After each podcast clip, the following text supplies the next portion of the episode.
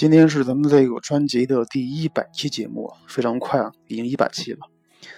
呃，我相信这一百期节目里面肯定会给你带来一些帮助。呃，然后还希望你继续支持曹老师的其他专辑节目。另外，咱们今天还是继续要继续要讲一个关于不等式的题目，因为不等式题目的题型非常多，所以方法也比较多一些。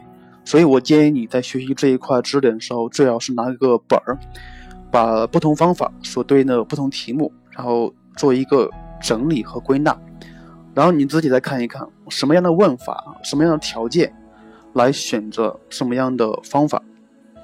另外说一下，另外说一下，就是很多的学生在做题的时候会选择一些比较的高级的方法，呃，甚至这些方法在大学不是在高中都没有学过。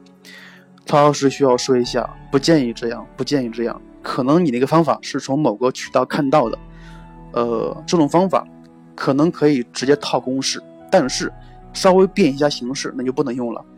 所以曹老师一直坚持，高中题目最好用高中知识来解。呃，今天那个题目是二零一五年的重庆文科第十四题。如果你看不到这个题目的话，你可以上网搜一搜这个题目。但是前提是不要看答案先。这个题目是这么说的啊：设 a、b 为正数，a 加 b 为五，a 加 b 等于五，让你求根号下 a 加一加上根号下 b 加三的最大值。来看一下，像这个题目，首先你看到的条件是 a 和 b 为正数，有一个定值五，所以。你就应该想到咱们高中部分学过的基本不等式是吧？基本不等式，因为它符合题意啊，为正数为定值。但是你看一下它的问法是让你求和的最大值，咱们一般来说是让你求和的最小值是吧？而且像这个题目还带有根号，而且还不止一个，是两个根是两个根号，所以这个题目就得稍微做一些变化了。因为不等式可以做，但是哪一步又不等式？才是关键。然后你看一下，自己先分析一下题目，a 加 b 为五，这个定值肯定可以用得到。但是你看一下，两个根号下分别是 a 加一，一个是 b 加三。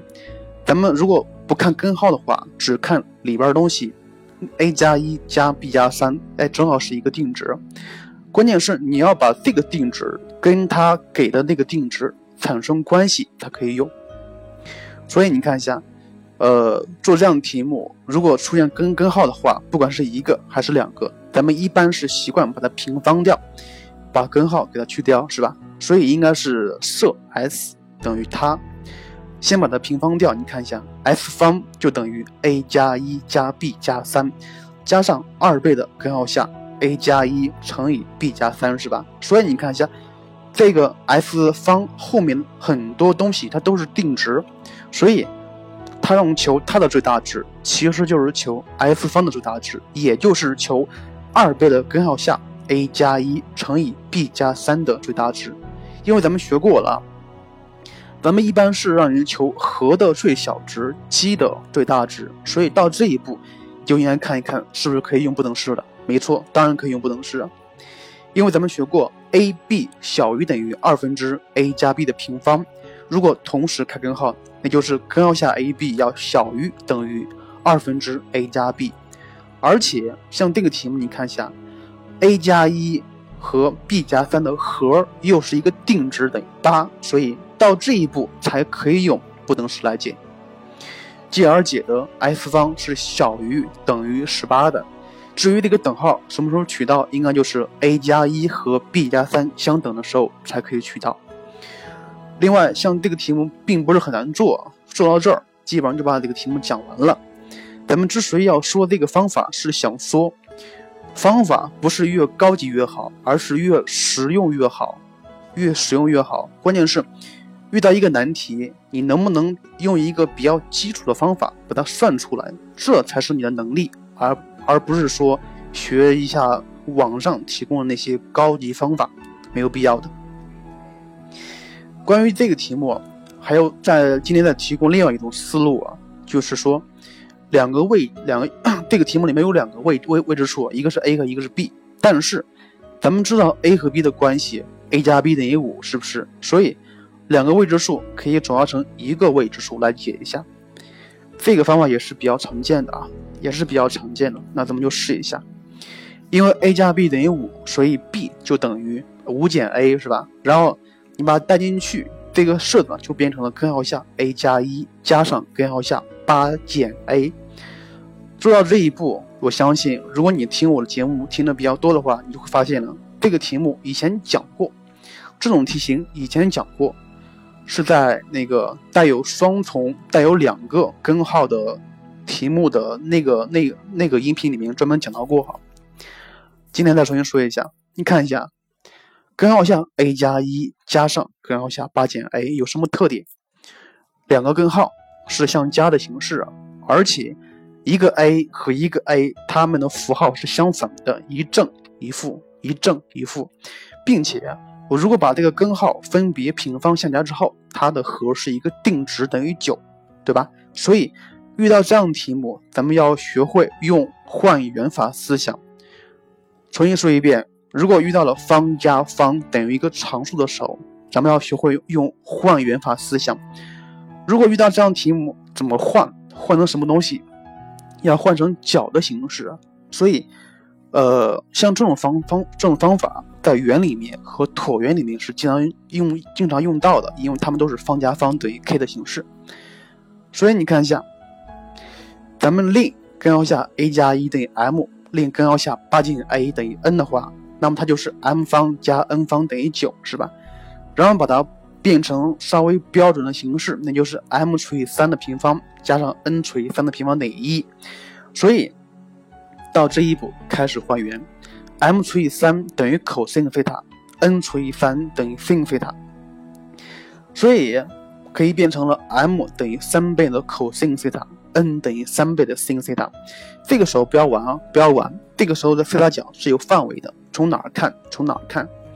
你看一下前面，你令 m 等于根号下 a。a 加一令 n 等于根号下八减 a，所以 m 和 n 都是正数，应该是应该来说 m n 都是非负数，是吧？所以这个菲塔角的范围应该是零到二分之派，零到二分之派。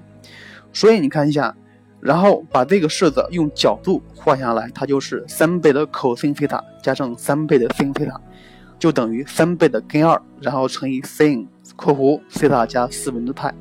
到这一步，用了一下咱们三角函数里面学过的有界性，有界性。像这个函数，这个三角函数，当菲塔等于四分之派时，取的最大值，最大值就是三倍的根二。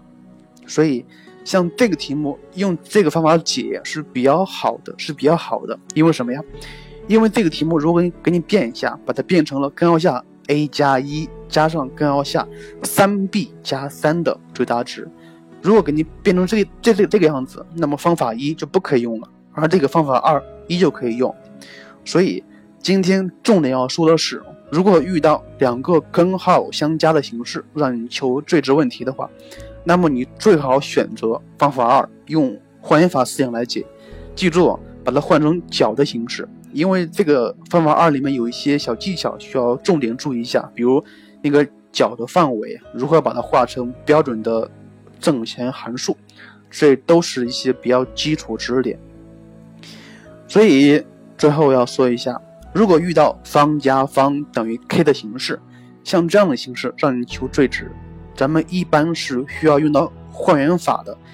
换元法是把它需要转化成为含有角的东西的，用三角函数有界性来解是比较简单。好了，今天这两个这个题目就提供这两个方法，当然。还有其他方法，当然还有所谓的更高级的方法，今天不讲。高中生，你把高中的这些基础知识点掌握透了，就已经很不错了，好吧？呃，今天节目就这样。今天是咱们一百期的节目，一百期的节目。呃，所以之后肯定还肯定还会有其他专辑，肯定还会有其他节目。然后我希望不再是我自。不再是我自己一个人讲。如果你有问题，你有方法，你有好的心得，可以提供给我，然后我我会对这个方法心得体会进行稍微一个整理，然后分享给大家。这个也是所谓的互联网的精精神，互联网的精神，你帮别人，别人也帮你。好了，今天节目就这样，再见喽。